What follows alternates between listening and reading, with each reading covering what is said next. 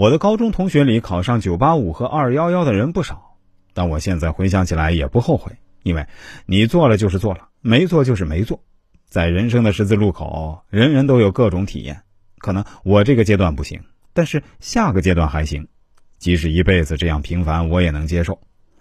我的学位证书应该就快下来了，因为我以为成人高考的学历可以去考公务员，但好像不行。不过或许以后可以申请去做个老师。我跟我以前的大学老师交流啊，老师说我的认知能力和接受能力是可以的，比我的很多师兄师姐要强。最近这几年啊，我在苏州一家日资企业打工，但已经受了两次工伤。第一次是在去年十月脚背骨折，第二次呢是在操作机器时被架子砸到了额头和裆部，现在正等着做工伤鉴定。我们的工厂配合度还比较高，不管怎么样，处理完以后我肯定不会在这家工厂里做了。在同一个厂里一年内受伤两次，太倒霉了。而且出了这个事儿之后啊，我在工厂里啊也被排挤的厉害，因为车间主管之类的也有考核，我影响到他们的绩效了。我先打算回家静养一段时间，除除身上的霉运，然后再考虑结婚。我以前喜欢到处浪，现在背着车贷和房贷，也想求安稳了。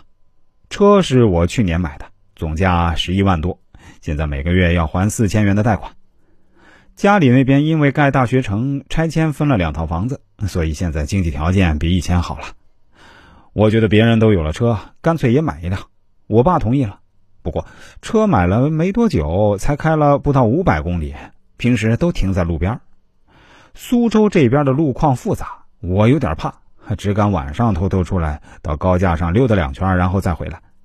说实话，你让我在这个城市打打工还行，在这边定居我不太想。我家是兄弟两个，父母那一辈就在村里种地，农闲就去做泥瓦工。我爸也出来打过工，在山东的食品厂。是我托关系把他弄进来的，他现在五十多岁啊，也在外边打工，但是我们不让他干重活了，给人看看门、做保安。其实啊，你要是去劳务市场看看，会发现在六零年代到七零年代这个阶段出生的叔叔阿姨，在外打工的还有很多，他们基本都是第二次出来打工，第一次是在九十年代挑起自己家庭的大梁，现在则是为了孩子的彩礼、婚房打工。我最早出来打工，其实跟家庭也有一定关系，因为家里人都说，你读那个大学有屁用，还不如出去打工。这种话害了很多人。我以后如果有孩子，不管他学的怎么样，我不会在学业上给他压力，至少我会让他把本科读完。他要敢辍学，我就用脚踹他。但我还会带着他出去玩，让他和大城市的孩子一样，能接触到更多的东西。好了，小帅的故事就讲到这里。当然。针对小帅的人生困惑，我也给了他一些针对性的建议，他本人呢也非常满意。